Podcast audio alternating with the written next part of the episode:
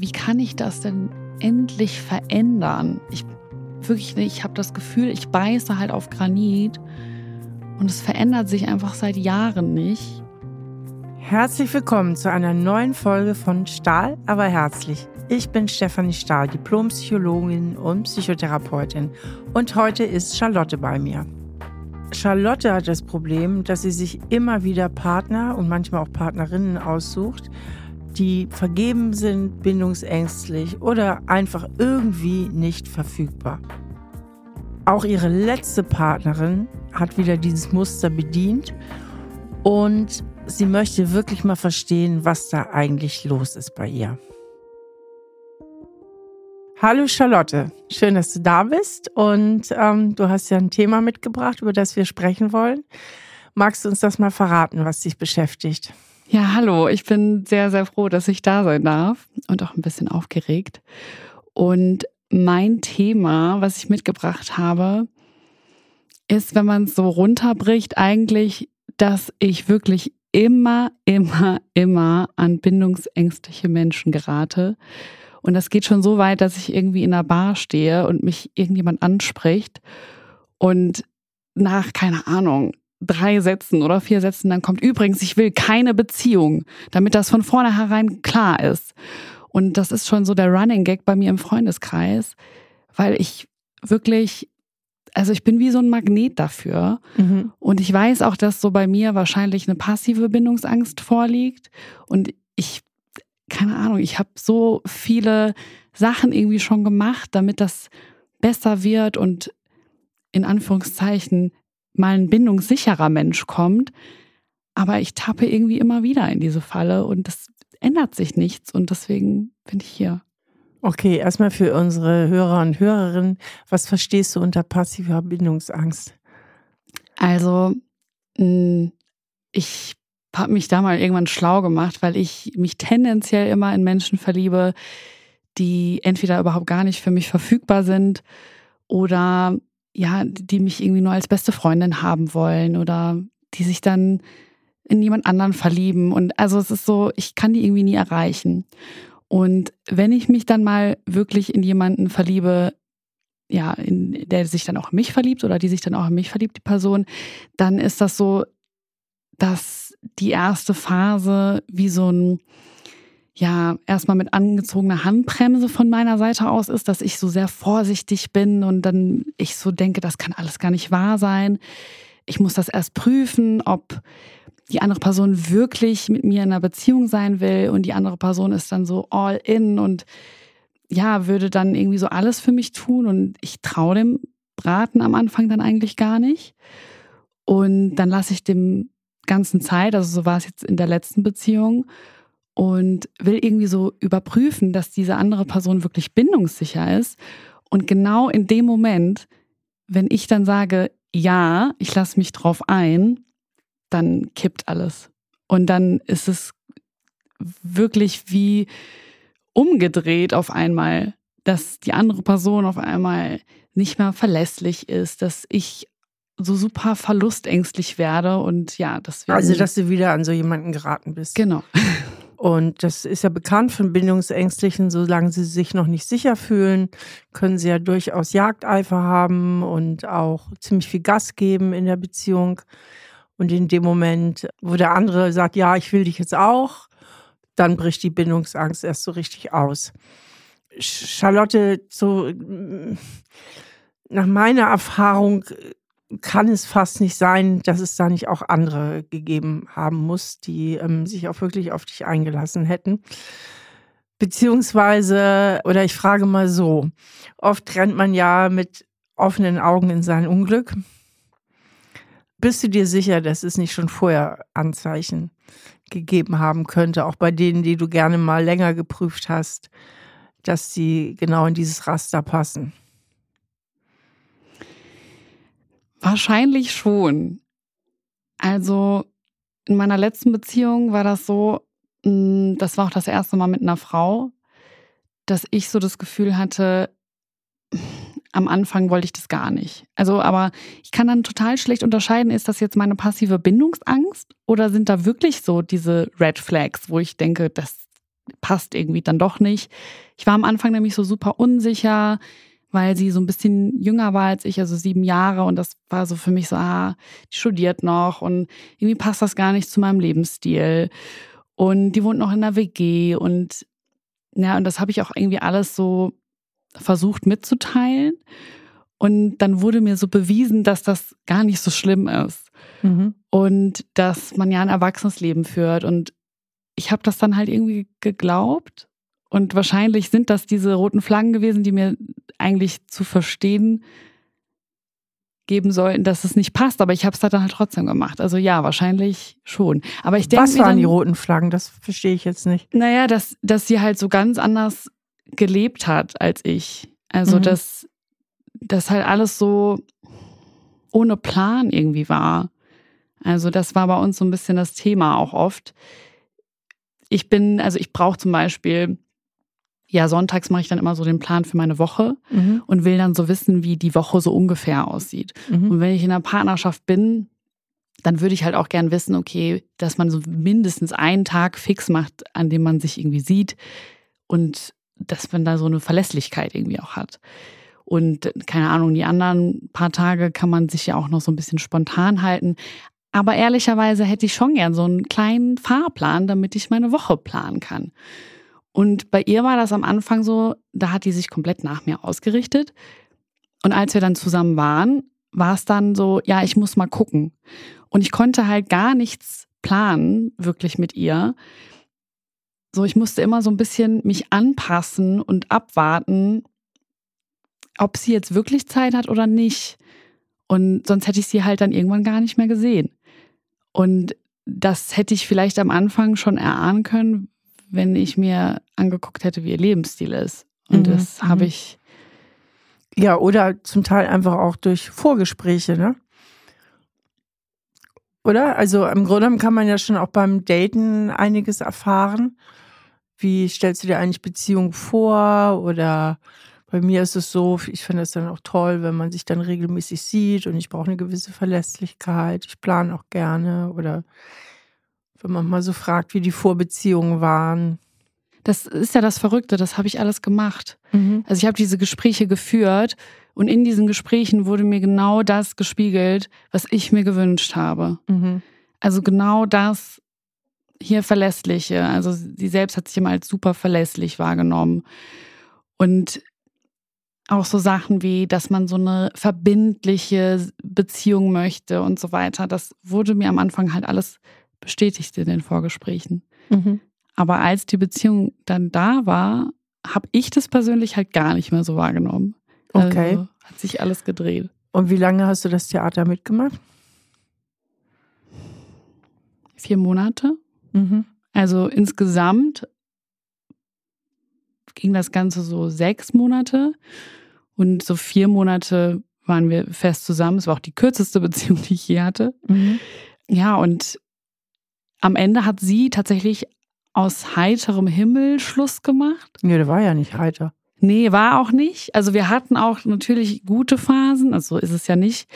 Aber es war dann irgendwie total hart, weil es war einfach an Weihnachten, wo mit mir dann so ein FaceTime-Call aufgesetzt wurde, aber der wurde auch nur aufgesetzt, weil ich den erbeten hatte, weil auf einmal so Bilder mit mir online gelöscht wurden und ich von gar nichts wusste. Und ich habe halt immer wieder nachgefragt, ey, wollen wir nicht mal darüber sprechen, über unsere Erwartungen und wie wir uns eine Beziehung vorstellen und so weiter, weil ich gemerkt habe, dass mir alles so entgleitet.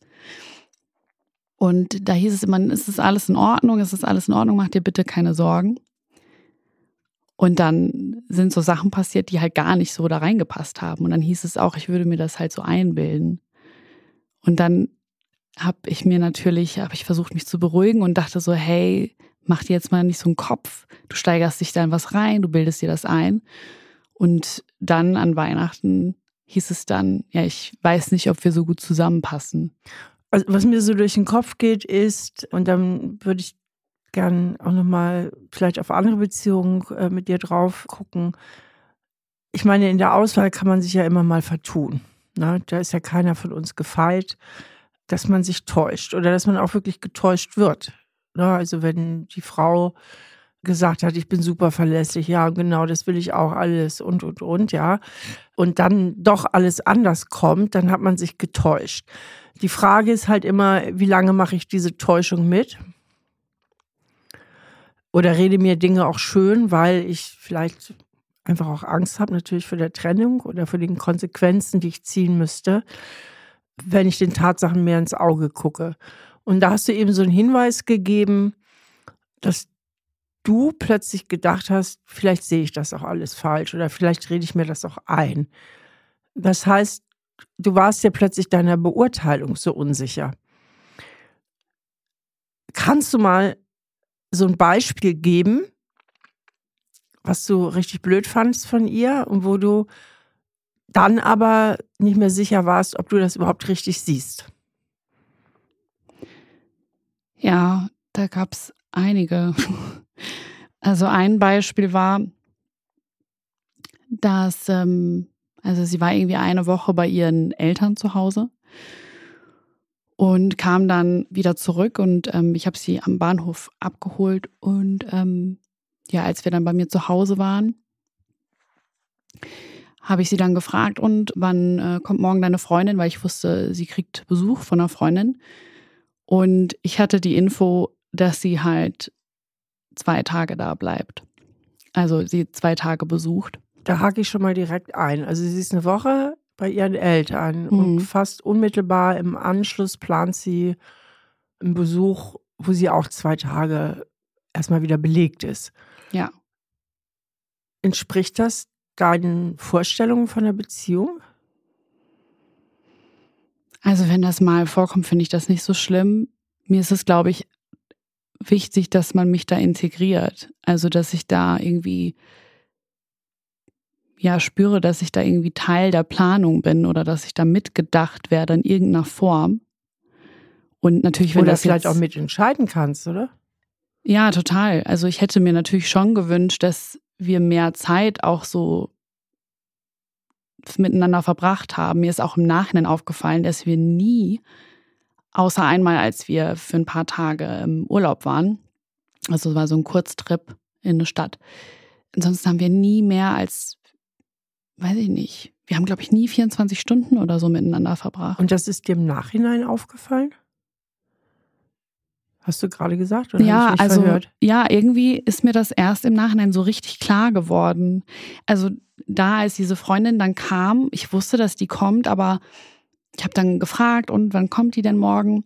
Weil auch so von der anderen Seite oftmals irgendwie nicht so die mhm. Planung kommuniziert wurde und ich musste halt immer nachhaken.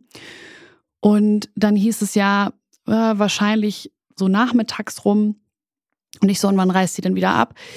ja, am Dienstag. Und dann war das halt irgendwie fünf Tage später. Und dann war ich so richtig, hä, wann hattest du vor, mir das zu sagen? Das ist dann so aus mir rausgeplatzt. So, wann hattest du vor, mir das zu sagen? So, dass sie fünf Tage bleibt, du warst so eine Woche weg.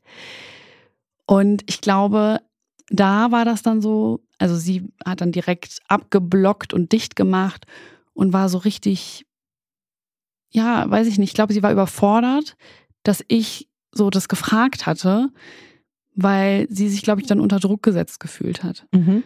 Und ich habe dann, ja, irgendwie das Gefühl gehabt, ich wäre da zu harsh gewesen und hätte das irgendwie anders formulieren können. Also du hast den Fehler bei dir selber gesucht. Ja, weil immer wenn ich meine Bedürfnisse in irgendeiner Form angesprochen habe, wurde ich halt irgendwie mit Distanz bestraft oder es mhm. wurde zu viel und ich hatte das Gefühl, dass ich zu krasse Erwartungen hätte. Mhm. Und ich habe dann auch das versucht so abzusoften und dann gesagt, ja, also tut also mir leid. Hast dich angepasst. Ja, schon. Schon, aber es ist halt dann doch an der einen oder anderen Stelle dann halt herausgeplatzt. Und ich habe halt dann irgendwie versucht, das Ganze immer runterzuschlucken. Und ich weiß, dass das überhaupt nicht gut ist, weil im Endeffekt kommt man da ja auch nicht zu einer Lösung. Also du verlierst eigentlich so deine Standards dann, also deine, was für dich wichtig ist, deine Bedürfnisse, ich sag mal Beziehungsstandards, die verlierst du dann ziemlich aus den Augen. Ja, also es war jetzt nicht so, als hätte ich dann gar nichts mehr gesagt und mhm. hätte mich einfach nur angepasst. Es gab schon Momente, wo ich das dann angesprochen habe, aber halt immer vorsichtiger und immer seltener, weil ich halt Angst hatte, dass immer wieder dann diese Situation entsteht und unsere Beziehung belastet wird. Und das wollte ich halt nicht. Deswegen habe ich nur sehr limitiert Sachen gesagt. Okay. Und das ist ja so ein typischer Mechanismus, so eine typische Dynamik in bindesängstlichen Beziehungen, dass du quasi deine Wünsche immer weiter runtergeschraubt hast, um, ich sage es jetzt mal absichtlich ein bisschen provokativ, Madame nicht zu verscheuchen. Dass ja. Madame sich nicht unter Druck gesetzt fühlt. Wobei ich auch glaube, dass sie sich auch schon Mühe gegeben hat, so ihre, ja, so mir gerecht zu werden Du gehst jetzt über die Brücke der Empathie und ergreifst für sie Partei? Ja, weil ich war schon, also ich habe auch krasse Schuldgefühle, weil ich danach wirklich, also als dann halt Schluss war, war halt nicht erstmal nicht richtig Schluss. Also wurde so in die Länge gezogen und ich wurde so lang warm gehalten. Und, und deswegen hast du Schuldgefühle? Ja, weil ich dann richtig sauer war. Und oh, pfui Teufel. das darfst du auch nicht, böses Mädchen. Ja, ich hatte schon immer das Gefühl, dass ich so diejenige bin, die so zu viel erwartet in der, in der, Beziehung. Okay. Das heißt, ich sage es jetzt nochmal provokativ, du hast dir einreden lassen, dass du zu viel erwartest. Ja, und ich habe halt, ich bin sauer geworden, weil Freundinnen zu mir gesagt haben, Charlotte, sag mal, siehst du nicht, dass das total scheiße ist, was die da mit dir abzieht? Also die sind quasi erstmal ja. stellvertretend für mich sauer geworden. Richtig. Und ich merke so richtig eine Scham in mir, dass ich da so sauer werde, mhm. weil ich eigentlich sie auch nicht so sehen will. Also ich will nicht sie in so einem negativen Licht sehen wolltest du wohl schon ziemlich früh nicht. Also, oh, da steckt so viel drin, Charlotte. Ich weiß gar nicht, wo ich anfangen soll, ehrlich gesagt. Weil was du alles erzählst, also für mich als Psychologin so ein kleines Fest der Analyse. Und ich will es mal möglichst sortiert machen. Fangen wir mal da an. Sie ist fünf Tage oder sie ist eine ganze Woche bei ihren Eltern. Warum auch immer du da nicht dabei warst. Also in meiner Vorstellung hättest du ja auch zumindest vielleicht mal ein bisschen einen Teil der Zeit dabei sein können. Sie kommt zurück. Es kommt sofort eine Freundin. Erst heißt es für zwei Tage, dann heißt es plötzlich für fünf Tage. Ist also Beziehungszeit blockiert. Ist es das, was du willst von einer Beziehung? Ist das Nein. deine Erwartung an eine Beziehung? Nein. Und das habe ich auch kommuniziert. Also ich habe ihr das auch so gesagt und irgendwann hieß es dann so, ja, platzt es aus ihr heraus, so von, als ich dann quasi so Sachen versucht habe, so anzusprechen, hieß es dann so, boah, weißt du, manchmal würde es mir auch einfach reichen, nicht nur ein bis zweimal die Woche zu sehen. Ja, genau. Ja. Sie setzt ihre Standards dar und du, du hast ja eben schon gesagt, an der vorigen Stelle im Gespräch, dass du dann auch sehr zurückweichst, ne? wenn sie sich dann unter Druck gesetzt fühlt und, und dann zweifelst du eigentlich an deiner Sicht der Dinge, ob du da überhaupt richtig liegst, ob du überhaupt diese Wünsche und Erwartungen haben darfst. Das heißt, du stellst in Frage, ob deine Wünsche überhaupt angemessen sind. Ja, das ist leider korrekt. Mhm. Also wenn dir jemand da was stärker entgegensetzt, zumindest unter der Bedingung, dass du an dieser anderen Person hängst, in einer gewissen Weise, also ein Liebesverhältnis oder vielleicht auch ein freundschaftliches Verhältnis hast, dann treten Zweifel bei dir ein, ob du das überhaupt richtig siehst und ob du das überhaupt erwarten darfst. Ja, aber erst, wenn quasi die andere Person mich so mit diesem Liebesentzug bestraft hat. Also ich glaube, dass ich schon ganz gut weiß, was meine Bedürfnisse mhm. sind. Und ich kann die auch eigentlich ganz gut kommunizieren. Mhm. Aber wenn du mit Ablehnung bestraft wirst, was passiert dann? Dann versuche ich, glaube ich, schon sehr stark der anderen Person entgegenzukommen. Mhm. Also ich stelle das so zurück dann. Mhm.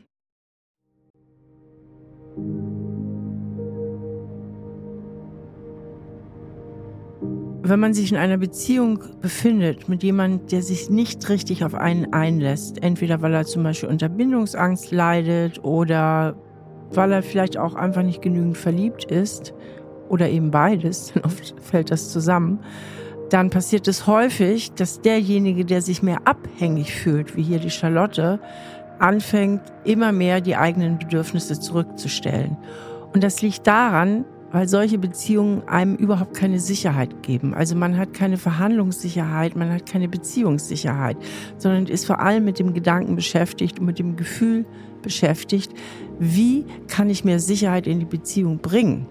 Und die einzige Möglichkeit, die mir verbleibt, wenn ich an dem Partner oder der Partnerin nichts ändern kann, weil sie einfach so bleibt, wie sie ist, dass ich versuche, mein Verhalten zu optimieren, beziehungsweise so zu verändern, dass ich irgendwie doch noch mit dem Partner oder der Partnerin zurechtkomme. Das heißt, ich fange an, auch meine eigenen Bedürfnisse nach mehr Verbindlichkeit, nach mehr Nähe, nach mehr Sexualität oder was auch immer, immer weiter herunterzufahren und mich irgendwie so ich sag mal, auch klein zu machen und anzupassen, dass der andere mich doch noch irgendwie annimmt. Und wenn man so ein Verhalten bei sich in der Beziehung feststellt, ist es eine ziemlich gute Idee, mal innezuhalten und sich zu fragen, was ist hier eigentlich los? Welche Dynamik findet hier eigentlich gerade statt? Was löst diese Ablehnung in dir aus oder welches Gefühl kommt da in dir hoch? Verlustangst. Verlustangst. Ja, total. Total. Ja, das ist doch das, was bei mir sofort aufgekommen ist, als wir dann quasi in der Beziehung waren und dann so eine Sache passiert ist, wo sie einfach dann ihre, sag ich mal, unverlässliche Seite so ein bisschen gezeigt hatte. Sie war ja nicht immer nur unzuverlässig, ne? Sie hatte auch verlässliche Tage, sag ich mal. Aber so, das hat schon so am Anfang gereicht, um mich so unsicher zu machen und ängstlich. Also ich hatte dann so auf einmal totale Angst, sie zu verlieren. Mhm. Und das hatte ich ihr dann auch kommuniziert, also dass ich so verlustängstlich gerade werde, wenn sie zum Beispiel so Sachen ähm, mir nicht kommuniziert. Mhm. Und die Verlustangst, die möchtest du ja vermeiden, richtig? kein Mensch hat Lust, sich verlustängstlich zu fühlen. Und dann setzt so ein Mechanismus in dir ein, dass du die Situation unter Kontrolle bringen willst, um die Verlustangst abzustellen, ja? Also sprich, die Frau unter Kontrolle bringen willst in dem Fall. Ja, und das ist schrecklich. Und dann, um sie unter Kontrolle zu bekommen. Das heißt, dass sie wieder verlässlicher wird, dass sie wieder zugewandter wird. Fängst du an, deine Erwartungen runterzuschrauben und dich an ihr System anzupassen, richtig? Ja, schon, schon ein bisschen. Bist du zögerlich, weil? Ja, weil zwischendrin kam es dann doch halt nochmal raus. Also es ist jetzt nicht so, als würde ich gar nicht mehr meine Bedürfnisse kommunizieren und wäre so die brave Maus dann, die dann irgendwie gar nichts mehr sagt. Das stimmt auch nicht. Also ich sag dann schon zwischendurch mal was mhm. und, und sag so, ey, das finde ich irgendwie nicht cool. Ja. Aber ich glaube, also ich ziehe dann halt irgendwie keine richtige Konsequenz weil ich irgendwie dann das nicht schaffe, aus dieser Situation dann rauszukommen oder selber die Person zu sein, die verlässt. Mhm. Also du lässt sie ja mit anderen Worten dann doch, auch wenn du immer mal wieder dich wehrst oder immer wieder sagst, so geht das nicht, du lässt dir dann eigentlich ziemlich viel gefallen.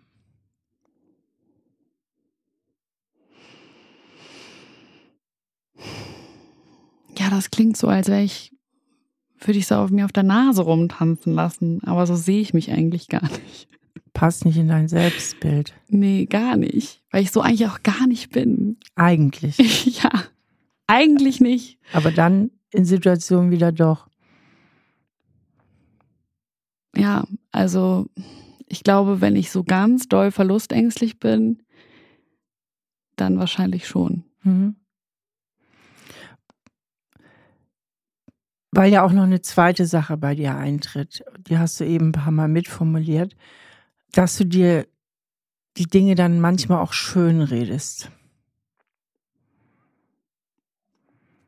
Also schön redest in dem Sinne, ja, also du holst dann den Fehler zu dir rüber, vielleicht erwarte ich auch zu viel, vielleicht setze ich sie zu stark unter Druck. Das heißt, in dem Moment verlierst du ja deine Standards, ne? Also Standards in dem Sinne, zum Beispiel, wenn ich in einer Beziehung bin, dann möchte ich, dass man sich, was weiß ich, mindestens dreimal die Woche sieht. Oder wenn man sich eine ganze Woche gar nicht sieht, dass dann erstmal wieder Zweisamkeit ist. Und vor allen Dingen wünsche ich mir, dass der andere sich das auch wünscht. Hm. Weil sie dir damit ja auch demonstriert hat, mir ist das gar nicht so wichtig. Ja. Ich kann mühelos eine Woche bei meinen Eltern sein und mühelos dann nochmal fünf Tage dich nicht sehen. Macht mir gar nichts aus. Wobei auch die Frage offen ist, warum du dich öfter dabei warst, wenn ihre Freundin zu Besuch ist, warum du da überhaupt ausgesperrt warst, so habe ich das zumindest verstanden. Nee, ich war schon zweimal dabei, aber es war halt auch spontan. Ne? Also ich musste mhm. halt immer Warten. gucken, wann sich jemand meldet und dann spontan genau. Zeit haben. Das heißt, deine Freundin war die Alleinherrscherin über Nähe und Distanz in eurer Beziehung. Sie hat bestimmt, wann du ihr nahe sein darfst und wann nicht. Ja.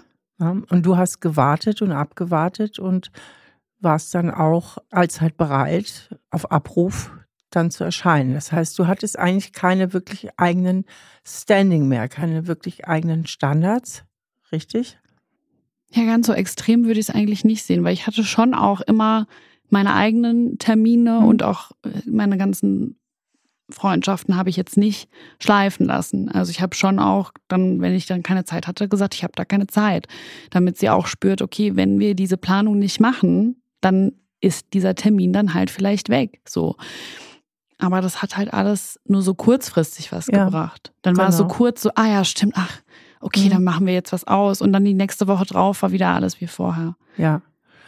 Und du hast dich da schon im Großen und Ganzen angepasst. Du hast dich zwar auch gewehrt oder hast auch mal gesagt, so geht es nicht, ich habe hier meinen eigenen Termin, aber dir blieb ja im Grunde genommen, wenn du mit ihr in Beziehung sein wolltest, auch nichts anderes übrig, weil sie war ja mehr oder minder kompromisslos.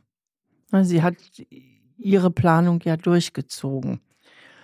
Also ihre Nichtplanung durchgezogen. Sie hat sich ja nicht eingelassen darauf, mehr Planungssicherheit, beziehungsweise, und das ist ja auch so ein wichtiger Aspekt, sie hatte ja offensichtlich keine Sehnsucht so stark danach.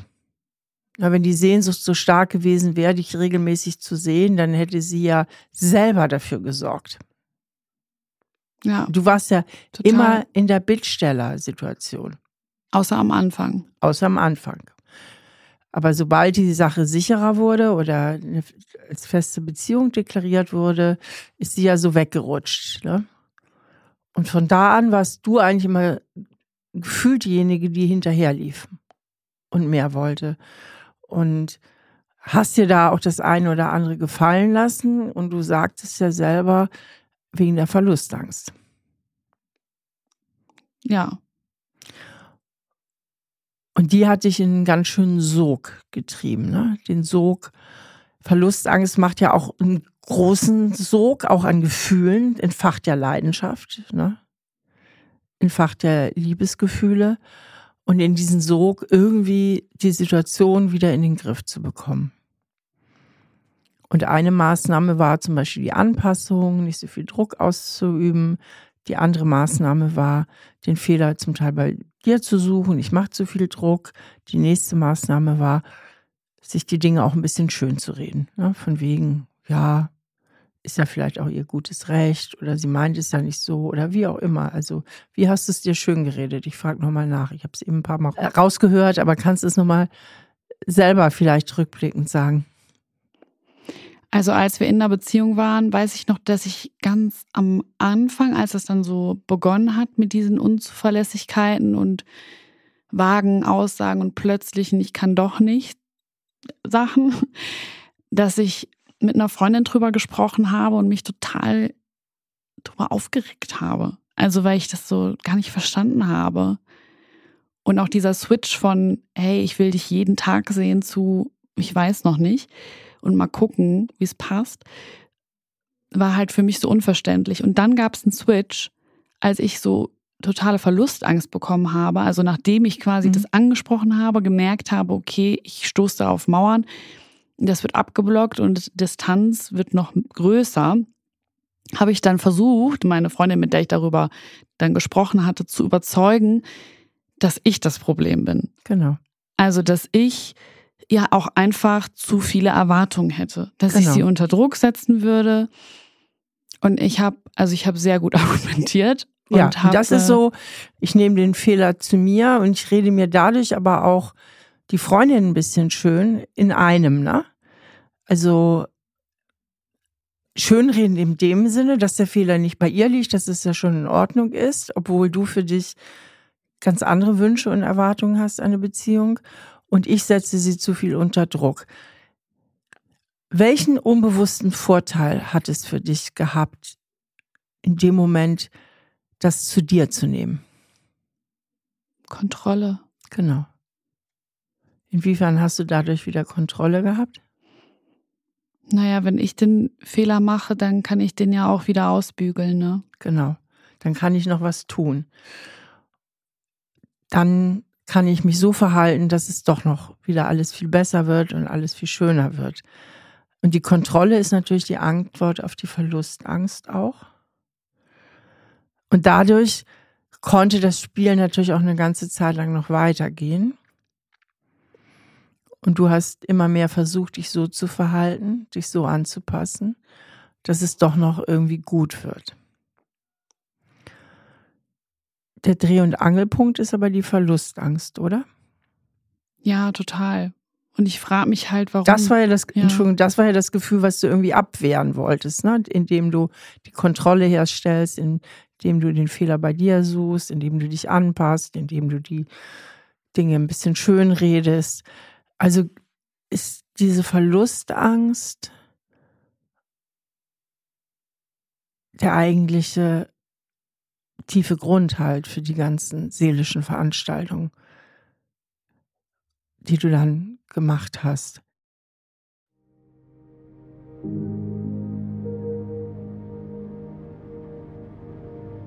Verlustangst ist tückisch. Zum einen, weil sie halt richtig wehtut und man alles Mögliche tun möchte, um diesen Verlust zu vermeiden. Und zum anderen, und das gehört leider auch zusammen, Verlustangst macht leider eben auch ziemlich scharf und das hängt mit dem Kontrollverlust zusammen. Denn wenn ich die Kontrolle verliere, schüttet mein Gehirn eine Menge Dopamin aus, weil Dopamin ist nicht nur das Glückshormon, sondern auch das Hormon des Habenwollens. Das heißt, auf eine Liebesbeziehung bezogen, wenn mir mein Zielobjekt nicht richtig sicher ist und ich will es sichern, ich will es also haben, wird viel Dopamin ausgeschüttet, um diese Zielperson wieder unter Kontrolle zu bekommen, um sie zu mir hinzuziehen. Und dieses Dopamin sorgt eben auch für Leidenschaft. Und Sex hat eben auch diesen evolutionären Zweck, andere Personen, andere Menschen an mich zu binden. Deswegen lässt er die Leidenschaft auch ab dem Zeitpunkt nach, wo diese Bindung irgendwie sich sicher anfühlt, ja. Also man kann nie wieder so leidenschaftlichen Sex wie in der Anfangsphase haben, wo die Zielperson noch nicht richtig sicher war. Und weil Sex eben dazu auch dient, den anderen zu sichern. So, wenn ich mich jetzt also unsicher und verlustängstlich fühle und mein Gehirn lauter Dopamin produziert und ich eben auch den anderen an mich binden will, wird die Leidenschaft besonders groß. Und das ist total fatal, weil es eben noch verlustängstlicher macht, beziehungsweise mein Dopamin verseuchtes Gehirn mir vorgaukelt, dass die andere Person sozusagen die letzte Cola in der Wüste ist. Das heißt, mit ganz viel Dopamin im Gehirn wird das Liebesobjekt, das potenzielle Liebesobjekt total idealisiert und verklärt wahrgenommen. Was fällt dir denn zum Thema Verlustangst ein? Hat das einen tieferen Hintergrund? Also, ich kann es irgendwie nicht so richtig sagen? Ich war halt sehr viel, glaube ich, mit mir selbst in meiner Kindheit Mhm. und habe mich auch oft alleine gefühlt. Mhm. Was war denn da? Wo waren deine Eltern? Also mein Vater hat halt viel gearbeitet und meine Mama, die war zwar da, aber ich sag mal so, ich hatte schon immer den Eindruck, dass meine Eltern mich nicht wirklich verstehen oder kennen. Ich habe auch keine Geschwister Mhm. Und ich habe mich eigentlich immer sehr einsam gefühlt. Oh je. Und das ist ja auch ein richtig schlimmes Gefühl. Ja. Doch. Also bei uns zu Hause gab es halt auch super viel Streit immer und ich, keine Ahnung, also ich kenne das, ich, dadurch, dass ich ja so viel auch irgendwie daran arbeite, weiß ich ja auch so ein bisschen, woher gewisse Muster kommen. Ne? Also auch so dieses, dass ich mir die Schuld für Dinge gebe. Meine Mutter sagt so seit jeher, das ist doch gar nicht wahr. Also alles, was ich halt je angesprochen habe, war einfach nicht wahr. Es ist einfach Mhm. nicht passiert. Also sie wurden dir immer die Gefühle abgesprochen, dass du es richtig wahrnimmst. Ja. Und ich weiß das auch, aber für mich ist das so, wie kann ich das denn endlich verändern? Ich wirklich nicht, ich habe das Gefühl, ich beiße halt auf Granit und es verändert sich einfach seit Jahren nicht, Was verändert sich nicht? dass ich immer wieder in diese gleichen ja, Muster rutsche und auch so Personen kennenlerne, die ähnliche Strukturen haben am Ende, wo ich es am Anfang gar nicht dachte. Und ich frage mich, wie ich das endlich verändern kann an mir. Also, dass ich. Mhm. Ja. Bleiben wir aber erstmal gerade noch mal einen Moment bei deiner Kindheit. Also du hast dich einsam gefühlt. Deine Eltern haben eigentlich deine Gefühle und deine Bedürfnisse nicht richtig wahrgenommen. Sehe ich das richtig? Habe ich das richtig verstanden? Ja. Und das hat bis heute einen roten Faden. Wenn du versuchst, auch mit deiner Mutter mal was zu thematisieren, ist es wieder falsch. Also deine Gefühle sind nicht richtig. Das ist die Botschaft. Ja, du siehst das falsch, du fühlst das falsch. So mittlerweile habe ich das Gefühl, dass sie schon so ein bisschen an sich gearbeitet hat. Also ich glaube, ich bin auch ganz oft auf Distanz gegangen und habe halt auch mal den Kontakt abgebrochen, weil ich das nicht mehr ausgehalten habe alles. Und das war so meine einzige Möglichkeit noch, die ich irgendwie wählen konnte. Und dann hatte ich schon das Gefühl, dass sie so an sich gearbeitet hat und jetzt auch mittlerweile mehr Mhm. meine Bedürfnisse. Aber der rote ja, Faden ist ja da. Also auch wenn sie jetzt an sich gearbeitet hat, ist es auch ein bisschen spät. Also diese tiefe, tiefe Prägung von ich bin verkehrt, ja, meine Gefühle sind verkehrt, ich sehe das nicht richtig, ich werde allein gelassen. Das ist eine ganz tiefe Prägung in dir. ja, auf alle Fälle. Und die wiederholst du ja eigentlich in diesen Konstellationen. Die Freundin sagt ja auch, du siehst das verkehrt, du setzt mich zu viel unter Druck. Ja, Ne? Du siehst das irgendwie falsch, war ja die Botschaft. Ne? ja. Du bist die, die zu viel erwartet. Ja, ich habe auch das Gefühl, ich date entweder meine Mutter oder meinen Vater. Ja. Und dann fängst du an zu kämpfen, weil dann kommt wieder diese Verlustangst, diese unheimliche Angst vor Einsamkeit und das ist ja auch ein ganz, ganz gewaltiges Gefühl. Es ist echt ein riesig gewaltiges Gefühl, Einsamkeit, Verlustangst, entsetzliche Gefühle. Und dann bist du bereit, ganz, ganz viel dafür zu tun, um diese Situation zu vermeiden und zu verändern. Und ich denke, du machst heute genau das Gleiche, was du als Kind logischerweise gemacht hast. Du suchst den Fehler bei dir. Ich bin schuld, weil dann hast du wenigstens noch ein bisschen Kontrolle. Weil sonst müsstest du dir eingestehen, ich bin total ohnmächtig, ich kann da überhaupt nichts machen. Ich kann nichts machen, das wird so kommen. Ich könnte ja auch rausgehen aus der Beziehung. Also ich könnte ja auch sagen, also ich kann ja was machen jetzt. Ich kann ja sagen, nee, wir beenden das hiermit, weil es passt nicht. Oder es, es ist einfach, meine Erwartungen werden hier nicht ansatzweise erfüllt oder Standards. Und das schaffe ich eben so schlecht oder so schwer. Weil welches Gefühl dann wieder lauert? Ja, der Verlust. Genau, und die Einsamkeit damit, ne? Ja, total. Wo, wobei, also meine Mutter hat mir auch nie erlaubt zu gehen. Also ich glaube, dass das auch so ein bisschen dahinter steckt. Also das, ich durfte auch nie ins Ausland oder so. Das war, oder zu weit wegziehen. Mhm. Und ich habe irgendwie so ein bisschen den Eindruck, dass ich das so mitgenommen habe, dass ich nicht verlassen darf. Also, dass ich selber auch irgendwie nicht in der Lage bin, von jemandem wegzugehen. Also nach dem Motto, ich muss das hier alles aushalten. Ja, irgendwie schon. Und auch weil ich so, glaube ich, in mir das Gefühl habe, wenn ich das jetzt so eingegangen bin, dann muss das doch jetzt klappen. Und wenn das nicht klappt, habe ich halt wieder versagt.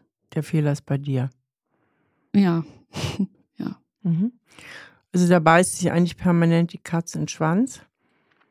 Und es ist so eine Mischung aus unheimlicher Angst vor der Einsamkeit, Verlustangst.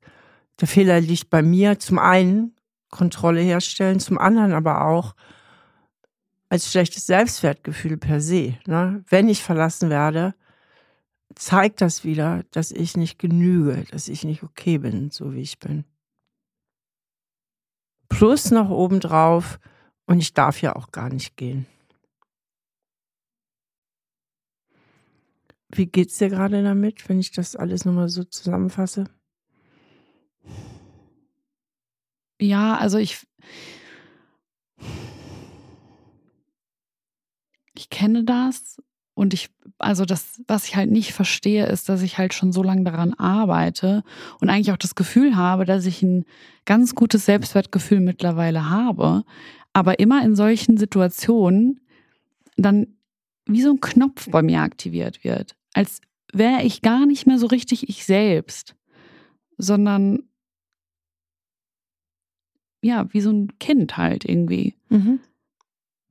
Das heißt, in dem Moment bist du nochmal ganz, ganz stark identifiziert mit deinen alten Gefühlen, was du als Kind erlebt hast, ja. Also du wirst eigentlich innerlich nochmal klein. Irgendwie schon. Und ich fühle mich dann auch sehr zerrissen. Also dieses Gefühl ist halt dieses Verlustangstgefühl ist das ja wahrscheinlich. Ich fühle mich dann richtig zerrissen, weil ich versuche, erwachsen zu bleiben und das Ganze so auf der Erwachsenenebene ruhig zu klären. Aber innerlich fühle ich mich so, weiß ich nicht, so einsam und allein und so richtig zerrissen. Und das kriege ich irgendwie nicht zusammen, weil ich eigentlich so in meinem Leben schon auch vieles auf die Kette kriege und auch mich durchsetzen kann, aber genau in den Situationen halt dann irgendwie nicht mehr. Da, wo du vieles auf die Kette kriegst und dich durchsetzen kannst, bist du ja auch in den starken und gesunden Anteilen in deiner Persönlichkeit, von denen du ja auch eine Menge hast. Aber diese Konstellation, ich werde wieder verlassen, ich werde wieder einsam sein, die triggert ja, ich sag mal, eine alte Wunde, wenn nicht gar ein altes Trauma in dir.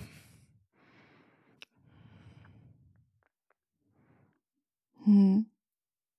Und dann reagierst du mit den naheliegendsten Maßnahmen, nämlich ganz schnell die Kontrolle über die Situation wiederherzustellen. Also dass du dich irgendwie so verhältst, dass am Ende doch noch alles gut wird. Wie hast du das bei deinen Eltern gemacht, wenn du dich so einsam gefühlt und wenig verstanden gefühlt hast? Wie, wie hast du die Situation denn gehandelt als Kind? Wie hast du versucht, deinen Eltern nahe zu kommen? Ich, also, ich weiß noch, dass ich von meinem Vater meine komplette Kindheit eigentlich erstmal nur Angst hatte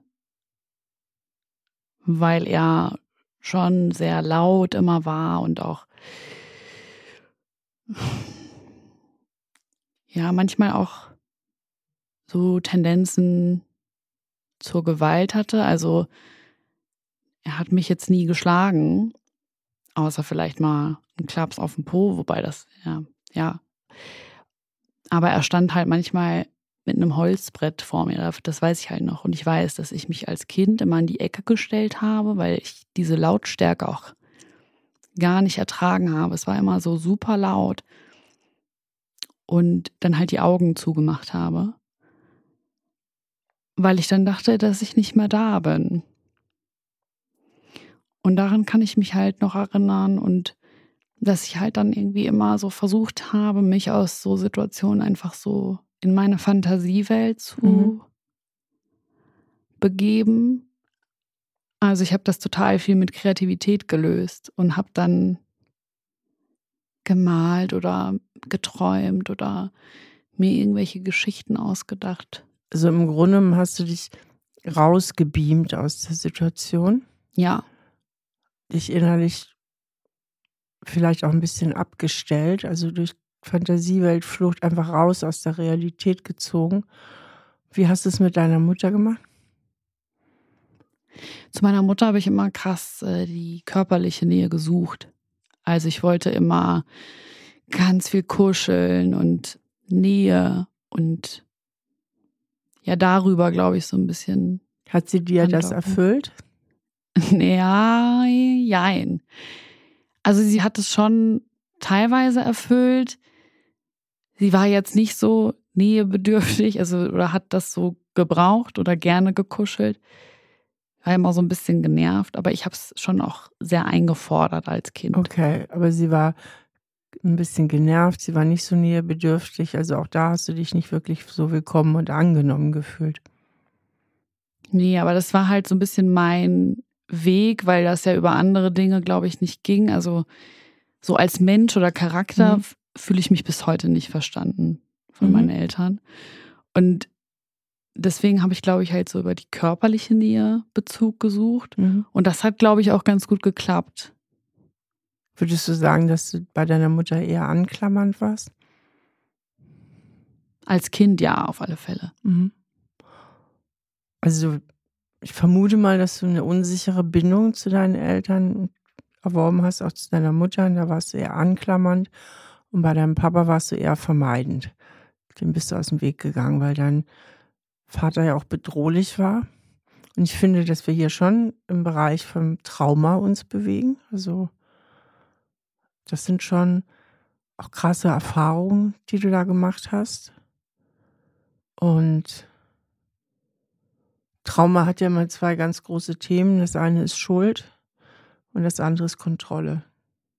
Also Schuld von wegen wirklich dieser tiefe Wunsch, die Schuld bei sich selber zu suchen, weil dann ist die Welt immer noch ein bisschen sicherer, als wenn man sagt, ich habe einen unberechenbaren und gewalttätigen Vater und eine Mutter, die mich da auch nicht beschützt und die es nicht versteht und die mich nicht versteht. Und Kontrolle heißt, wie überlebe ich hier? Auch emotional.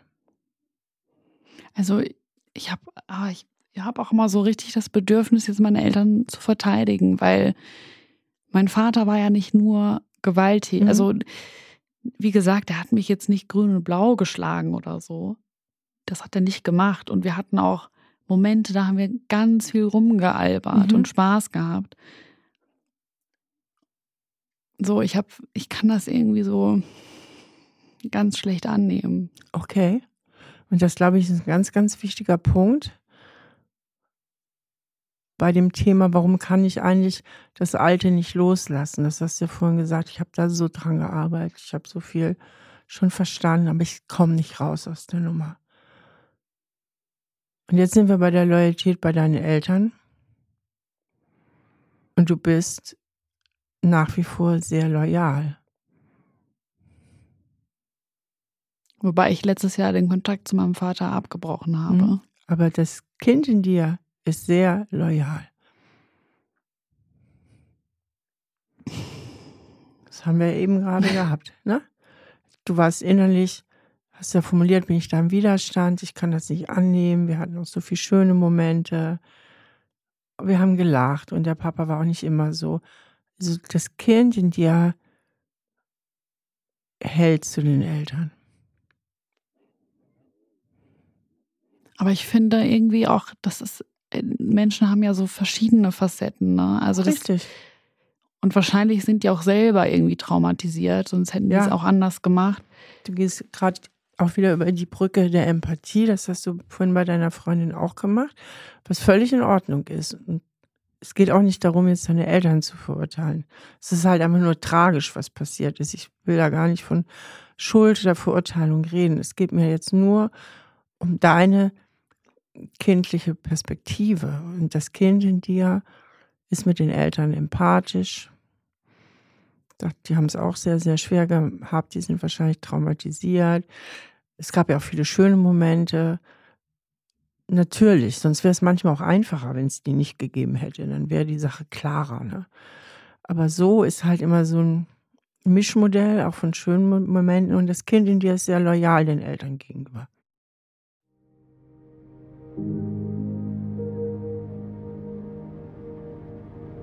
Bei Charlotte fällt mir auf, dass sie sehr gerne Ja Aber sagt. Das heißt, Sobald irgendetwas kritisch ist bei ihrer Partnerin, nimmt sie sie auch schnell wieder in Schutz. Sie geht über die Brücke der Empathie und sagt, ja, da waren ja auch ganz viele schöne Sachen. Und dadurch beschützt sie natürlich die Beziehung und beschützt dadurch auch die Bindung und damit auch die Loyalität zu ihrer ehemaligen Partnerin. Und das kann natürlich nur so lange gut funktionieren, wie ich den Fehler bei mir sehe. Also wenn ich jetzt ganz nüchtern wäre und sage, die war einfach sehr unzuverlässig, die hat sich nicht wirklich eingelassen, die hat wahrscheinlich unter Bindungsangst gelitten, dann war es das. Wenn ich aber sage, okay, ich habe sie vielleicht auch zu viel unter Druck gesetzt und ich habe ja auch einige Sachen falsch gemacht, dann bleibt ja immer ja noch Raum für Hoffnung, es könnte ja noch mal was werden oder es läge irgendwie in meiner Hand, äh, noch irgendwas zu verbessern oder irgendetwas zu verändern. Und dasselbe ist eben auch bei ihren Eltern, beziehungsweise ihre Eltern sind meines Erachtens oder ihre Beziehung zu ihren Eltern ist meines Erachtens auch die Ursache von dem Ganzen. Das heißt, sie ist wie eigentlich alle Kinder in tiefer Loyalität zu ihren Eltern verbunden, von ihrem tiefsten Gefühl her, auch wenn sie theoretisch weiß, dass die Eltern wirklich Fehler gemacht haben, dass sie es nicht immer einfach hatte. Aber diese innere gefühlte Loyalität zu den Eltern ist eben sehr stark. Und eigentlich kann man auch die Elternbeziehung nur so wirklich richtig gut beschützen, wenn man den Fehler bei sich sucht. Beziehungsweise sind das Muster, die in der Kindheit schon entstehen. Also ein kleines Kind hat nicht den Überblick zu sagen, Mama und Papa, die machen ein paar Dinge falsch. Papa ist viel zu aggressiv und ich habe oft Angst vor ihm. Er müsste viel einfühlsamer sein und Mama müsste mich eigentlich noch mehr vor Papa beschützen und irgendwie ist die mir auch nicht so bindungssicher. Also so denken und fühlen ja nicht kleine Kinder. Kleine Kinder fühlen und denken, ich bin verkehrt, ich bin hier der Fehler, ich müsste irgendwie besser sein. Und dadurch beschützen sie natürlich auch ihre Eltern, denn die müssen in ihren Augen groß und richtig sein, denn sonst wären sie ja die einsamsten und ausgeliefertsten und verlorensten Kinder der Welt. Also es ist auch eine Funktion, die Eltern damit zu beschützen. Und diese Loyalität bleibt in der Regel ein Leben lang erhalten. Und häufig opfern wir oder opfern Menschen dafür ihren eigenen Selbstwert, denn auch da funktioniert es nur so, dass ich im Zweifelsfall denke, ich war eigentlich nicht okay und meine Eltern waren richtig. Auch wenn der Kopf was ganz anderes denkt, aber im tiefsten inneren Gefühl bleibt es irgendwie da verhaftet. Ich denke, vielen geht es wie Charlotte, dass sie diese tiefe Liebe und Loyalität zu ihren Eltern auch behalten möchten. Und das kann man auch, weil man kann sich auch auf eine gesunde Art und Weise von den Eltern lösen und sie trotzdem noch lieb haben und trotzdem mit ihnen Kontakt haben. Aber für diese gesunde Loslösung ist es eben wirklich wichtig, wenn man in so einem schwierigen oder niedrigen Selbstwertgefühl verhaftet ist und immer wieder den Fehler bei sich sucht, die Schuld bei sich sucht, immer wieder in diesen alten Mustern bleibt, dass man sich zwischendurch wirklich mal auf einer tiefen Ebene eingesteht, dass es wirklich schwierig war mit den Eltern und dieses Gefühl auch tatsächlich mal zulässt. Wenn man das nämlich nicht wirklich zulässt, dann kann man es auch nicht heilen. Und wenn man in diesem Prozess der Heilung ist und das wahrhaben zu wollen, kann man ja trotzdem sagen, Okay, sie hatten es auch nicht leicht, aber das ist ein späterer Prozess. Man kann nicht verzeihen, bevor man, oder nicht wirklich verzeihen und loslassen, bevor man die eigenen Wunden nicht auch wirklich geheilt hat. Weil ohne diese Heilung macht man genau das, was man schon immer gemacht hat. Man nimmt die Verantwortung als Kind zu sich rüber für die Fehler der Eltern. Und deswegen kommt die Heilung vor dem Verzeihen. Und die Heilung setzt voraus, dass ich mir das auch im tiefen Inneren eingestehe und für diesen Teil der Beziehung die Loyalität loslasse und ganz klar sage, nein, das waren nicht meine Fehler, tut mir leid, da habt ihr wirklich Bockmist gebaut. Was bedeutet das auf dieser kindlichen, tief empfundenen Ebene, wenn du loyal bist zu deinen Eltern? Ich kann es gar nicht so richtig sagen, weil ich das eigentlich als nicht so schlimm empfinde, wenn man loyal ist. Mhm. Aber wer hat dann den Fehler gemacht? Oder wer ist der Fehler? Du oder deine Eltern? Also als Kind dachte ich immer, ich bin schuld. Aber ich denke das nicht mehr. Also ja, du denkst das nicht mehr. ja. Die Frage ist, was du fühlst. Ich fühle das eigentlich auch nicht mehr. Eigentlich. Ja, weil ich. Also ich habe schon eine krasse Wut auch auf meine Mutter und auf meinen Vater mhm. in mir, die ich aber gar, also ich lasse die auch oft so ein bisschen gedeckelt, mhm. weil ich das denen gar nicht antun möchte. Ja. Also es bleibt bei der Loyalität. Aber so richtig eng verbunden sind wir, wie gesagt, nicht. Ja. Also. Aber ich spüre ja mit allem, was du sagst, wie tief loyal du bist. Und ne, das sagst du ja auch, wo der, der innere Widerstand auch ist bei dir. Ich sag mal so, wenn du wirklich im tiefsten Inneren fühlen würdest, ich bin total okay. Und meine Eltern haben damals ganz schöne Fehler gemacht. Die haben wirklich Fehler gemacht, wirklich. Also das in deine Wirklichkeit reinlässt in dem Moment müsstest du mit der Loyalität brechen. Ich weiß halt nicht, was das dann bedeutet. Ne? Also das ist, glaube ich. Das was bedeutet. Was das für meine Realität bedeutet, wenn ich die Loyalität breche. Also wenn ich jetzt es wäre die Voraussetzung, dass ist egal, was dann auf einer äußeren Ebene passiert, aber ich sag mal so im tiefsten Inneren, ich drück's mal mit anderen Worten aus. Im tiefsten Inneren bist du nicht gelöst von deinen Eltern. Hm. Das Kind in dir hängt immer noch sehr tief drin, hat die Loyalität, hat einen großen Instinkt, auch die Eltern zu beschützen, empathisch zu sein und und und. Aber solange du das bist, musst du an deinem niedrigen Selbstwertgefühl festhalten. Und in den alten Mustern stecken bleiben. Sie immer und immer und immer wiederholen. Ich komme mir halt so arschig vor, wenn ich dann sagen würde, das und das ist passiert und und halt nicht an der gleichen Stelle beachten würde, dass die ja auch ihre eigene Geschichte haben. Genau, und dasselbe Problem war bei deiner Freundin. Spürst du die Parallelen? Total, ja. Es ist quasi das Gleiche. Ja. Das heißt, du müsstest tatsächlich die Spielregeln bei deinen Eltern verändern. Und was wir hier besprechen, das ist wahnsinnig relevant. Da draußen laufen Millionen Menschen rum, denen es genauso geht wie dir denen theoretisch alles klar ist und die sich immer wundern, warum kriege ich den Ausstieg nicht.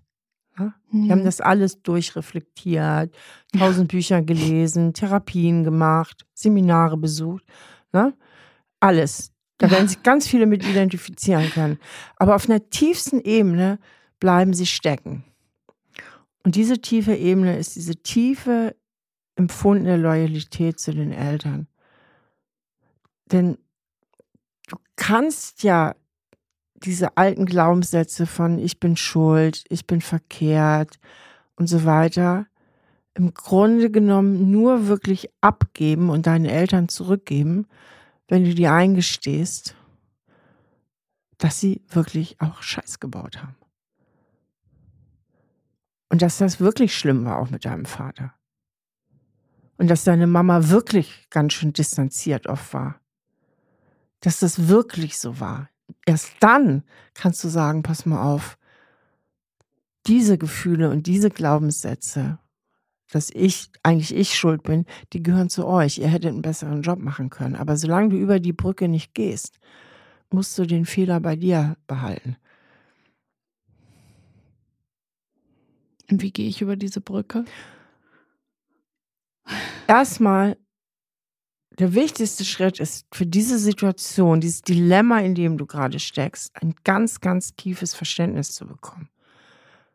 Weil du stehst vor der Wahl, opfer ich jetzt meine Eltern oder opfer ich mich? Bisher hast du dich selber geopfert, machen eigentlich alle Kinder. Und mit Opfern, Charlotte, es geht ja sehr nah, ne? Du weinst ja. ja. Mit Opfern meine ich überhaupt keine Maßnahmen auf der äußeren Ebene. Die machst du ja sogar zum Teil, Kontaktabbrüche. Mit Opfern meine ich eigentlich, sich auf einer tiefen Ebene einzugestehen, es war wirklich so. Ich habe mir das auch nicht eingebildet. Ne? Und meine Eltern haben missgeba wirklich missgebaut. Und deswegen habe ich jetzt im tiefsten Inneren diese Glaubenssätze. Und ihnen die da zurückzugeben. Aber du kannst sie ihnen nur zurückgeben. Mit zurückgeben meine ich, ich nehme das nicht mehr zu mir, dass ich schuld bin, sondern ich belasse es bei euch. Ihr habt Scheiße gebaut. Auf gut Deutsch, ja. Nicht ich war der Fehler, und nicht ich bin der Fehler, sondern durch eure Traumatisierung, durch eure Unwissenheit, durch eure Tragik, die ihr in eurem eigenen Leben hattet, lag der Fehler bei euch.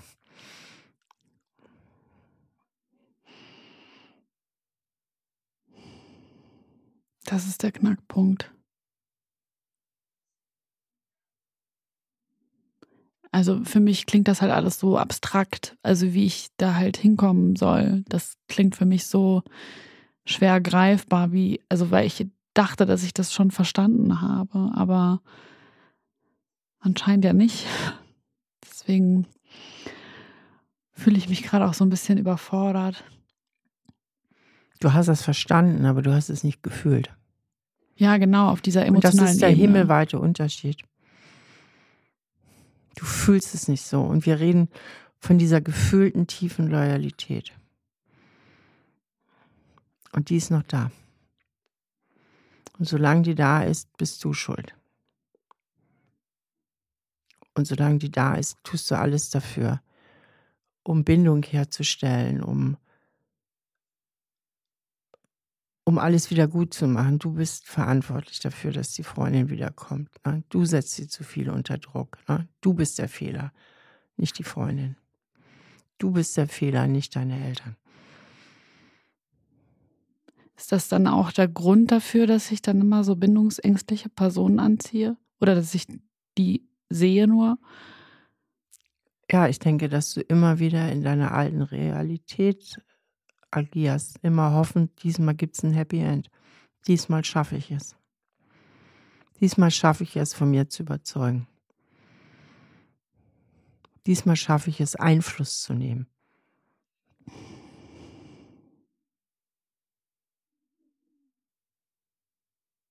Ja, das klingt alles sehr logisch.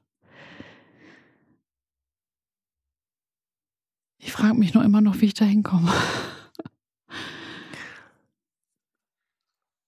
Ich würde sagen, indem du es an dich ranlässt. Weil ich glaube, ich bin mir nicht ganz sicher, aber ich habe das Gefühl, weil du ja schnell auch immer so ausweichst. Ja, das ist sehr abstrakt. Ja, das klingt alles sehr logisch. Und dann gehst du eigentlich wieder auf eine, schnell auf eine rationale Ebene in dem Moment. Weil diese tiefe, erschütternde Erkenntnis, ja, das ist wirklich so. Das Kind in mir hält und klammert an den Eltern fest und ist total loyal und will auch immer da bleiben, will in dieser Bindung drin bleiben. Das ist sehr erschütternd.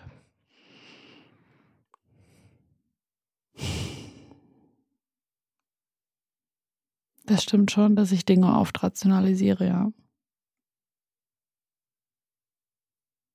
Ich glaube, ich hätte einfach gern wie so einen Fahrplan. Und dann könnte ich es irgendwie besser begreifen.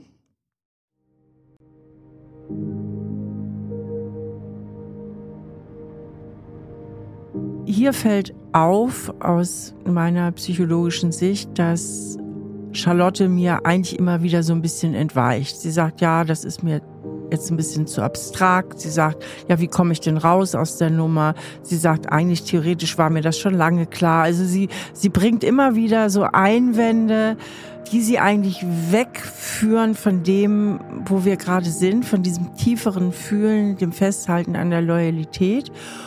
Und da wird es dann manchmal auch so ein bisschen zäh, da treten wir so ein bisschen auf der Stelle, zumindest aus meiner Sicht. Ich komme da dann auch irgendwie nicht so richtig weiter. Und das ist das, was wir Psychotherapeuten so als Widerstand bezeichnen. Man könnte natürlich auch sagen, ich bin auf der falschen Spur. Das wäre die Alternative, denn manchmal haben ja Klienten auch einen berechtigten Widerstand, wenn der Therapeut oder die Therapeutin auf der falschen Spur ist. Aber in diesem Gespräch gab es einfach so viele deutliche gesprochene Hinweise von ihr auf diese tiefe Loyalität, die sie zu ihren Eltern empfindet. Sie hat es an vielen Stellen formuliert und sie hat es auch immer wieder in Bezug auf ihre Freundin formuliert, dieses Loyalitätsgefühl. Also sie geht ganz schnell, die Charlotte, über die Brücke der Empathie und ins Verständnis für die andere Seite, so dass ich viele Hinweise habe, dass ich hier mit meiner Vermutung ziemlich richtig liege. Und wir sind ja hier auch bei einem sehr, sehr tiefen Punkt gelandet ähm, mit dieser tiefen gefühlten Loyalität und Liebe zu ihren Eltern, der wirklich auch schmerzhaft ist. Denn gerade da, wo ich mir eingestehe, ja, es war wirklich so. Ja, also meine Eltern haben wirklich da Sachen gemacht und es war wirklich auch oft ganz schlimm für mich. Da kommen natürlich auch sehr viele Schmerzen hoch und da entsteht natürlich auch Widerstand. Also wer möchte wirklich in so tiefe Schmerzen überhaupt reingehen? Aber ich denke, in Ihrem Fall wäre es wichtig. Es ist aber auch ein Prozess, der Zeit braucht, den man hier auch nicht in einem einstündigen Gespräch machen kann. Und deswegen wäre es sicherlich gut, wenn Sie weiter in professioneller Begleitung an diesem Thema dranbliebe.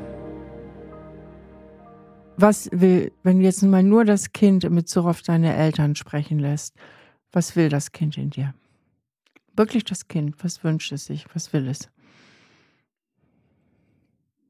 Wahrscheinlich Akzeptanz und. So redet kein Kind. Nee. Geh mal in das Gefühl rein. Ja, so lieb gehabt werden, wie es ist. Wie ich bin. Ja. Wie ich bin, genau. Dass man mich so lieb hat, wie ich bin. Ja. Und dass ich mich auch so zeigen darf, wie ich bin. Ohne dann alleine sein zu müssen. Mhm. Und wie kann das gelingen? Wie kann das gelingen? Menschen suchen, die mich so lieb haben, wie ich bin. Ich bin bei Mama und Papa.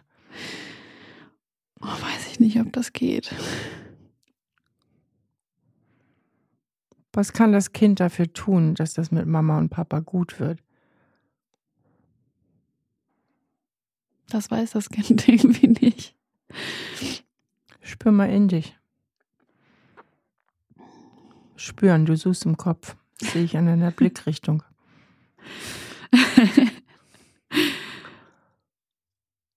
Was kannst du dafür tun, dass es gut wird mit Mama und Papa? Ja, nicht so sein, wie ich bin. Nicht so sein, wie du bist. Ja, oder mich nur ja, limitiert zeigen oder ich weiß, so redet kein Kind. ich, ich weiß es irgendwie nicht. Ich, es ist irgendwie komplett leer. Ja, da ist eine totale Hilflosigkeit, da ist eine Leerstelle. Ich verstehe dich aber so, so wie du bist, wird das nicht gehen mit Mama und Papa. Das glaubt mein inneres Kind auf alle Fälle. Genau. Also du bist verkehrt.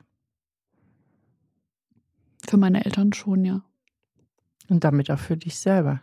Du trägst das doch in dir. Ja, aber für mich als erwachsene Person ist es. Die Erwachsene hat deine Probleme nie gelöst. Bleib auf der Ebene, die dich regiert. Das ist dein inneres Kind, nicht die Erwachsene.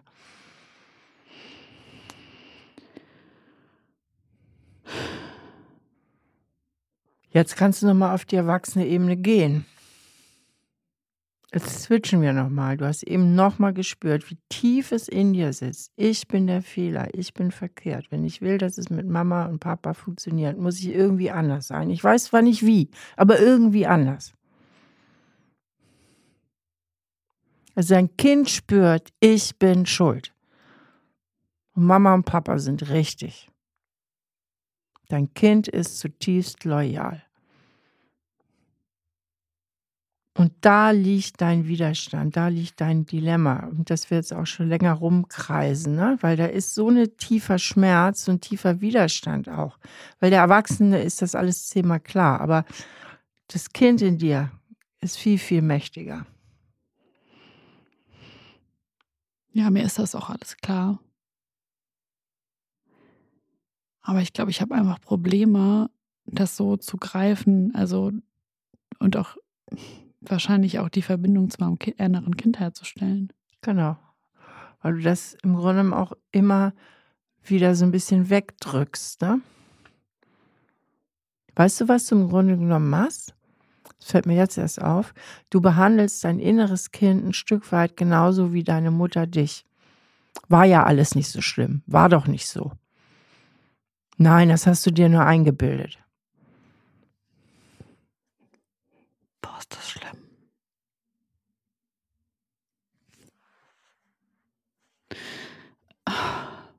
Also das wollte ich, das wollte ich nicht.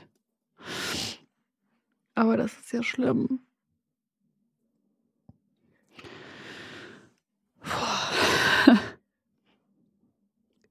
Mir ist wichtig, kannst du das spüren? Ich möchte nicht dir irgendwas, ein Gefühl mitgeben, wo du sagst, was will die mir da einreden? Ich, resoniert das in dir, was ich da sage? Ja, schon. Also irgendwie habe ich auch das Gefühl, ich kriege gerade irgendwie nicht so den Zugang. Ich spüre das schon und ich weiß das auch. Nur ich weiß auch, dass wenn ich jetzt nicht hier sitzen würde, sondern zu Hause mit mir alleine, würde ich das, glaube ich, nicht ganz so formulieren, weil es ist natürlich auch so, ich will nicht, dass irgendwie die das vielleicht zufällig hören und das mich dann erkennen und dann denken und sich schlecht fühlen. Also ja, die Loyalität ist schon da. Oh ja, und wie? Aber wenn ich so mit mir selber bin, nur, dann würde ich das schon auch auf alle Fälle, glaube ich, härter formulieren oder das nicht so empathisch absoften, weil ich Angst habe, sie zu verletzen, weil wenn ich es nur in meinem Kopf habe oder in mir, dann verletze ich sie ja nicht. Ich glaube, ich denke halt immer so ein bisschen mit, wie sie sich halt fühlen ja. werden. Genau. Und das ist die Loyalität. Und ich sage dir nochmal, wir werden es hier jetzt nicht auflösen können, solange du in dieser Loyalität verhaftet bleibst, musst du an deinem niedrigen Selbstwertgefühl, dass der Fehler letztlich bei dir liegt, festhalten. Weil nur so kannst du deine Eltern ein großes Stück weit freisprechen und in der Bindung bleiben. Und dasselbe hast du mit deiner letzten Beziehung gemacht und wahrscheinlich mit vielen anderen Beziehungen auch, dass du den Fehler bei dir suchst, um die Bindung kämpfst, um dieses schreckliche Gefühl der Einsamkeit und der Verlustangst auch zu vermeiden damit das nicht wieder auftaucht. Ja, ich bemerke sehr, sehr viel innere Widersprüche, sehr viel äh, Verwirrung, sehr viel auch inneren Widerstand, denke ich. So, also spüre ich immer wieder so in dem Gespräch. Also es ist halt, also inneren Widerstand. Also so, aber ich glaube, das ist das, worum sich das Gespräch auch so ein bisschen gedreht hat. Dieses, einerseits ist es dir theoretisch klar, aber auf einer wirklich gefühlten Ebene gibt es da so eine Abwehr, das wirklich zuzulassen.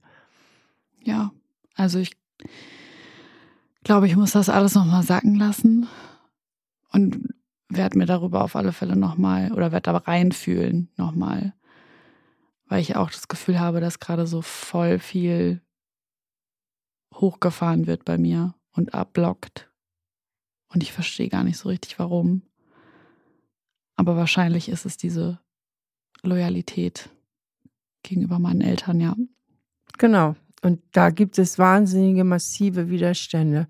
Und meines Erachtens ist das auch mit einer der häufigsten Gründe, dieser innere massive Widerstand, warum es Menschen schwerfällt, aus ihrem alten Programm rauszukommen, obwohl ihnen theoretisch alles klar ist. Und dazu braucht man auch länger. Das können wir nicht in einem Gespräch lösen. Ich wäre jetzt auch, wäre es eine normale Klientin von mir und öfter zu mir gekommen, hätte ich mir auch hier dafür mehr Zeit gelassen für den Prozess. Aber mir ist es immer unheimlich wichtig in den Gesprächen, wenn die Leute hier rausgehen, dass sie zumindest den roten Faden mitnehmen, zumindest eine Idee haben, wo sie weiter hingucken können, wo vielleicht der Hase im Pfeffer liegt, auch wenn wir den Hasen jetzt noch nicht befreien konnten, aber dass du vielleicht hier rausgehst und nochmal das sacken lässt und sagst, ja, verdammt, es könnte sein. Im tiefsten Inneren kann ich da nicht loslassen, kann ich mich nicht lösen von meinen Eltern, auch wenn ich mit ihnen Zoff habe, auch wenn ich zum Teil Kontaktabbrüche mache, aber im tiefsten Inneren dann eben doch nicht. Und dann bleibe ich doch lieber bei mir dabei, dass letztlich ich falsch bin, als mir einzugestehen, dass meine Eltern falsch sind. Ich kann dir da ganz zum Abschluss meine Geschichte mitgeben. Die habe ich schon sehr, sehr häufig erzählt. Aber die Geschichte hat mir auch als Therapeutin nochmal so die Augen geöffnet. Da war ein Mann bei mir in Therapie, der sehr, sehr große Bindungsprobleme hat. Und zwar exzessiv, exzessiv. Das ging so weit, dass er, also er kam aus einer Kindheit, die ganz, ganz schlimm war mit einer sadistischen, alkoholkranken Mutter, richtig schlimm. Er ist früh von zu Hause abgehauen, hat den Kontakt abgebrochen, ist vagabundiert. Aber Kraft seiner tollen Intelligenz hat er immer Jobs gefunden. Und seine Bindungsangst ging so weit, dass er, wo er mal wieder in einer Stadt wohnte, also er hatte auch keinen Kontakt zu anderen Menschen, er hat nur für sich gewohnt, ist er jeden Tag beim Bäcker vorbeigegangen und hat sich da zwei Croissants auf dem Weg zur Arbeit geholt. Und eines Morgens kam er wieder in die Bäckerei. Und da hatte der Verkäufer schon seine zwei Croissants in Tütchen gepackt. Das fand mein Klient so übergriffig, dass er daraufhin die Stadt gewechselt hat. Oh, krass. Ja. Also ganz, ganz massiv, massiv schizoid nennen wir das im Fachterminologie. Und als er zu mir kam, war er schon einem ganz, ganz anderen Punkt in seinem Leben, viel, viel weiter. Seine Mutter war schon 15 Jahre tot. Er hatte vorher schon 10 Jahre keinen Kontakt, also er hat die 25 Jahre nicht gesehen. Der hat ja einiges schon an Therapien gemacht und wir haben an seinem Selbstwertgefühl auch gearbeitet, so wie hier eben. Er sagte zu mir, theoretisch ist mir das alles klar, aber im tiefsten Inneren, ich kann es nicht ändern. Ich kann es nicht ändern, dieses Gefühl, wertlos zu sein. Und dann habe ich zu ihm gesagt, ja, die Psyche tut nichts, ohne einen unbewussten Vorteil zu haben. Welchen unbewussten Nutzen könnte es denn haben, dass sie an diesem alten Glaubenssatz, an diesem alten Gefühl so festhalten? Und dann ging er kurz in sich und am Ende oder nach kurzer Zeit sagte er ganz spontan, dann müsste ich mir ja eingestehen, wie schlimm es wirklich mit meiner alkoholkranken Mutter gewesen ist. Ja. Und er hatte die war lange tot, seit 25 Jahren kein Kontakt. Und da liegt, glaube ich, beides drin. Eine tiefe Loyalität trotz allem, aber auch der Schmerz, der dann entstehen würde. Sich das wirklich einzugestehen. Kommt ja auch nochmal Schmerz hoch. Ja, das kann gut sein, dass das, also ist wahrscheinlich so. Ja. Okay, dann denke ich, müssen wir es für heute so stehen lassen. Gibt es etwas, was du mitnimmst aus dem Gespräch? Ja, also ich werde auf alle Fälle noch ein bisschen innere Kindarbeit machen, aber die hört ja sowieso nie auf. Und mir das mal angucken. Also ich, ich hatte diesen Zusammenhang vorher noch nicht. Deswegen ist das, glaube ich, schon so ein Schlüsselpunkt. Und ich bin auch ein bisschen erleichtert, dass du sagst, dass das nicht nur mir so geht, weil ich habe immer Angst, ein besonders schwieriger Fall zu sein. Und ich bin einfach total dankbar, dass wir dieses Gespräch hier hatten. Weiß nicht, ob du das schon mal gemacht hast, aber ich denke schon, dass du viele Qualitäten in der Kindheit, auch einige hattest, die einfach traumatische Qualität haben, wo wir im Bereich von Trauma sind, auch da nochmal vielleicht Gespräche fortzusetzen, ja. Auch mit jemandem, der sich gut mit Traumata auskennt. Weil das sind ja Sachen, die kriegt man ja auch nicht in einem Gespräch oder so gelöst. Ja, also ich hatte mal eine Traumatherapie mit diesem EDMR heißt das, glaube ich. Mhm. Aber das war aufgrund einer anderen Sache. Aber so eine richtige Traumatherapie hatte ich noch nicht und ich hatte mir das tatsächlich schon mal überlegt mhm. und habe tatsächlich auch nächste Woche einen Ersttermin. Na, siehst du mal, wie sich alles fühlt. Wie sich Irgendwie gerade schon. ja. Okay, dann wünsche ich dir dabei ganz, ganz viel Erfolg. Dankeschön. Danke, dass du hier warst. Ja, das war mit Charlotte ein durchaus herausforderndes Gespräch. Ich denke für beide Seiten, weil wir bei ihr eben auch im Bereich des Traumas sind, also wirklich von tiefen seelischen Verletzungen und sie sehr tief da in sich getaucht ist, selbst gespürt hat, welche Schmerzen da hochkommen, in Widerstand zu diesen Schmerzen gegangen ist. Und mein Wunsch ist es eben immer, den Kandidaten und Kandidatinnen von Stahl aber herzlich wirklich etwas an die Hand zu geben, wo sie sagen, stimmt, das ist jetzt eigentlich so der rote Faden und da kann ich für mich weitermachen. Und es hat mich unheimlich gefreut, dass Charlotte am Ende des Gesprächs gesagt hat, dass sie nächste Woche bereits die erste Sitzung bei einer Traumatherapeutin hat. Und ich denke, dort kann sie dann mit diesem Thema auch wunderbar in professioneller Begleitung weitergehen. Falls ihr auch Themen habt, wo ihr sagt, irgendwie komme ich da nicht weiter und ich habe es hundertmal durchgekaut und theoretisch ist es mir klar, aber trotzdem kann ich nicht den nächsten Schritt gehen und überhaupt Themen habt, die euch psychisch sehr belasten, nehmt euch ruhig den Mut, sucht euch professionelle Hilfe, meldet euch an. Es gibt sowieso Wartelisten, es dauert immer ein bisschen länger, aber ich lege euch sehr ans Herz, diesen Schritt zu gehen. Ja, und in der nächsten Folge ist Sunny bei mir. Sunny Jakimowski kennt ihr vielleicht von Instagram oder YouTube. Seine Spezialität ist, Trashfilme zu kommentieren. Und Sunny kommt mit einem Familienthema zu mir. Und zwar hat er eine sehr schwierige Beziehung zu seiner Mutter und zu seiner Schwester und tut aber trotzdem alles dafür, um die Familie irgendwie zusammenzuhalten und in der Bindung zu beiden zu bleiben. Sunny kommt zu mir mit der Erwartung und dem Wunsch, wie es ihm gelingen könnte, die Bindung zu verbessern zu seiner Familie. Und wir kommen dann aber doch bald darauf, dass es vielleicht viel gesünder wäre, wenn er in die entgegengesetzte Richtung gehen würde. Dann bis zum nächsten Mal, eure Steffi. Stahl aber herzlich, der Psychotherapie-Podcast mit Stefanie Stahl. Ein Podcast von RTL Plus Musik, produziert von Auf die Ohren. Produktion Jonathan Raue, redaktionelle Leitung Sarah Ihn.